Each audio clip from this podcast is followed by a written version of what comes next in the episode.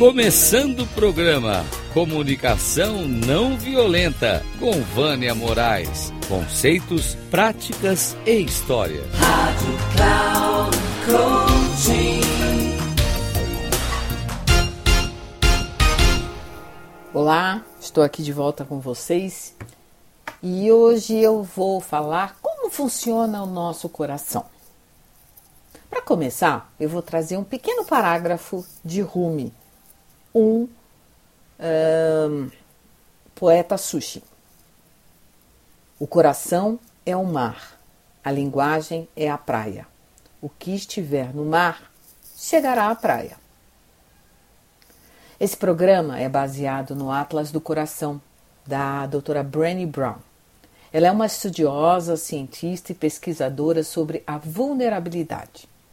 Seus trabalhos são cheios eh, de, contribuição, de contribuições para que possamos entender esse sentimento tão desafiador dentro de cada um de nós, que é ser vulnerável. O nosso coração está cheio de emoção e experiências e em algum momento isso começa a borbulhar e atingir alguma coisa, que é a praia, que é a linguagem. A linguagem é importante para que experimentemos no coração e nos conectemos ao outro, a nós mesmos e a pedir ajuda. Vale ressaltar que quando as coisas são incertas ou pesadas, sentimos estresse, esgotamento, ansiedade, preocupação, evasão, receio, medo. Mas, como ela diz, o preferido dela é a vulnerabilidade. E o que é o estresse e o esgotamento? É estar abarrotada de sensação de que vai explodir. E o que é o estresse e o esgotamento? O estresse é estar abarrotado e a sensação de que vai explodir é o esgotamento. Pedir ajuda quando vou explodir é não saber o que isso significa. Por que usamos? Por que usarmos a linguagem certa para a experiência certa?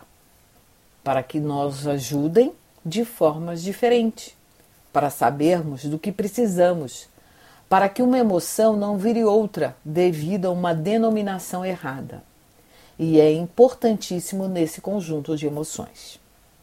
A linguagem não só comunica os nossos sentimentos, a linguagem não só comunica os nossos sentimentos, elas, ela os molda. E o que vem a ser esse estresse e esgotamento? O estresse é quando avaliamos a demanda que está além da nossa capacidade de resolver tudo com sucesso. Inclui elementos de imprevisibilidade, falta de controle e a sensação de sobrecarga.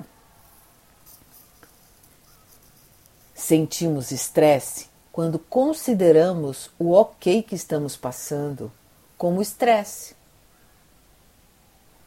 Sentimos estresse quando consideramos o que estamos passando como estresse identificando a situação como além do que é possível fazer.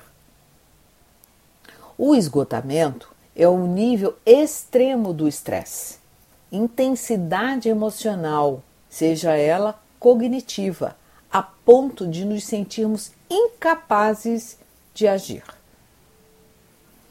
John Cabazin descreve o esgotamento como a sensação muito comum de que a nossa vida está se desenrolando mais rápido do que o nosso sistema nervoso e a nossa psique são capazes de administrar. Quantas pessoas têm a sensação de que a vida está se desenrolando mais rápido do que conseguem lidar? Isto é, estão para explodir, é estar esgotado isto é, estar para explodir, é estar esgotado. O sistema nervoso não consegue lidar com o ritmo com que a vida se desenrola. A cura para o esgotamento, segundo John, Cavazin, é não fazer nada, sossegar, aquietar. E para Stuart Brown, sossegar é o mesmo que não fazer nada. Carol Gon, da Universidade do Mississippi, considera o esgotamento como uma experiência em que nossas emoções são intensas, nosso foco nelas é moderado, nossa clareza sobre exatamente o que estamos sentindo é baixo ou bastante para ficarmos confusos ao tentarmos identificar ou descrever as emoções. No esgotamento, tem uma escala de 1 a 10.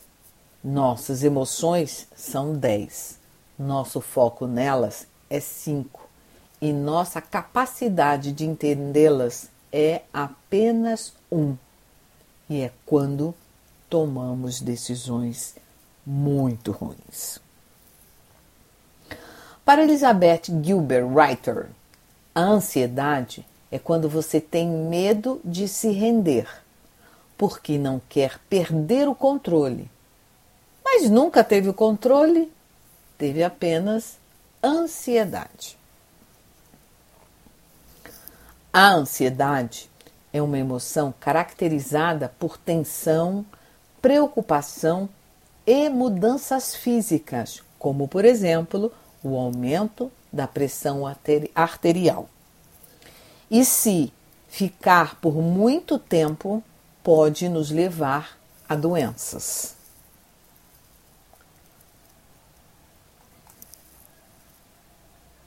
Na ansiedade, não há como saber qual a direção vamos percorrer, nem saber para onde estamos remando ou para onde o rio está nos levando. O perigo deve estar aumentando para os remadores continuarem remando e eles não estão mostrando nenhum sinal de que estão desacelerando. Outras características, como por exemplo, traço e estado.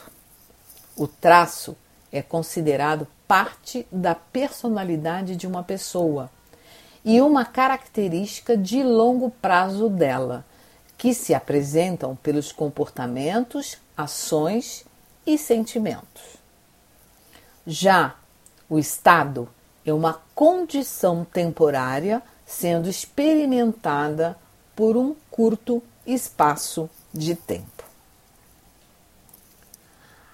A diferença entre a ansiedade normal que sentimos normalmente e o transtorno de ansiedade generalizada, que é diferente do estado e traço da ansiedade.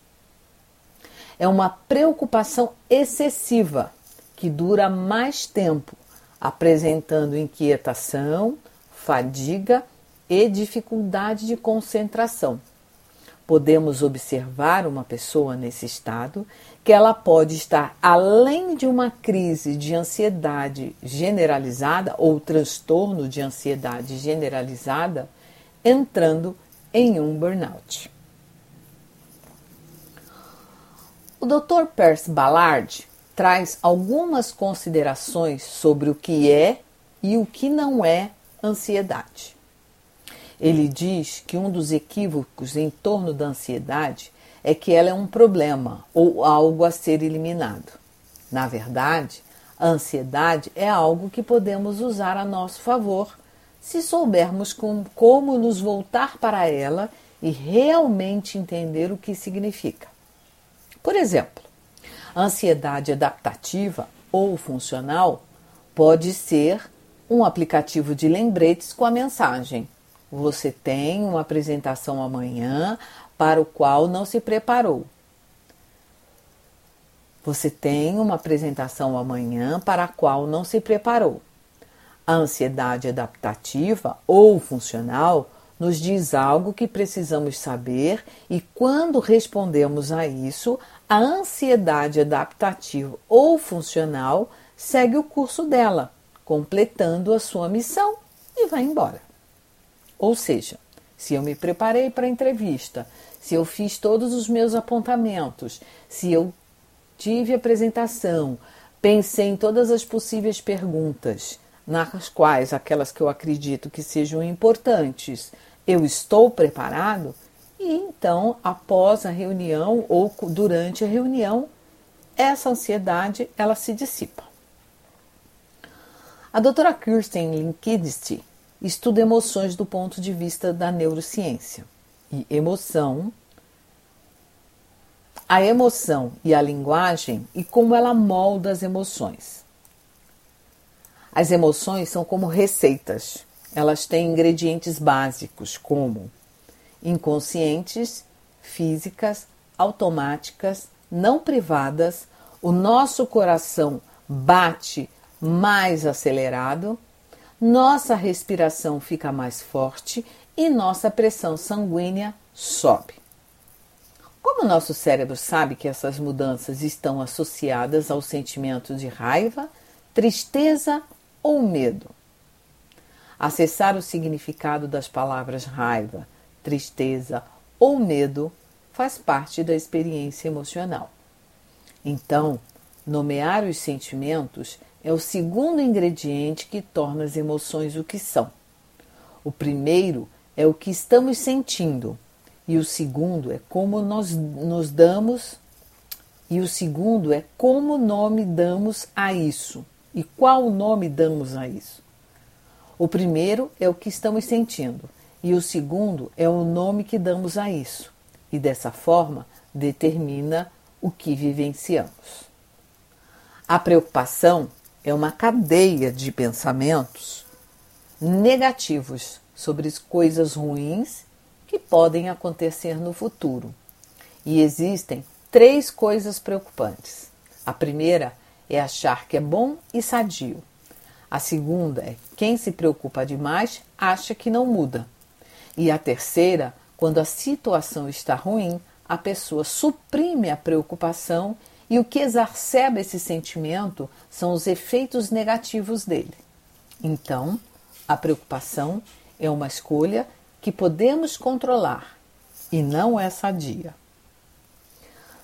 A segunda emoção, falando do canal, é a evasão, fugir e muitas vezes gastar muita energia zigue-zagueando e se afastando daquilo que já parece estar nos consumindo. O receio a eventos negativos de alta probabilidade aumenta sua magnitude à medida que o temido evento se aproxima.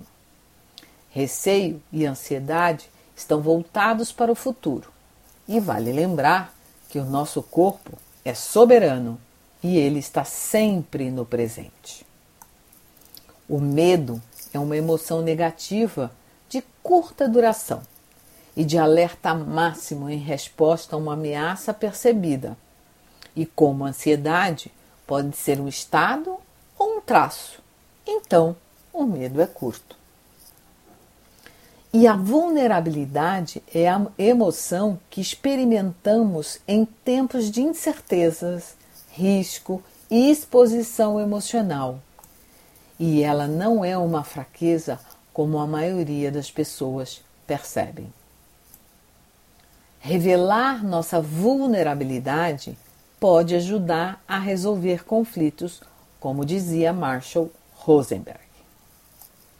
Podemos concluir que aprender a identificar nossas emoções e sentimentos pode nos levar à clareza de como funcionamos, do que é importante para nós, fazer nossos pedidos claros, objetivos e no positivo e perceber que a comunicação não violenta pode fazer parte de nossa vida para que possamos conquistar o autoconhecimento e a autodescoberta tão necessárias no momento na qual vivemos.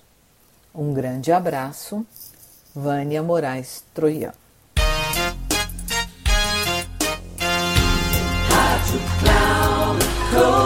Chegamos ao fim de mais um Comunicação Não Violenta com Vânia Moraes. Conceitos, práticas e histórias. Rádio Cloud Coaching.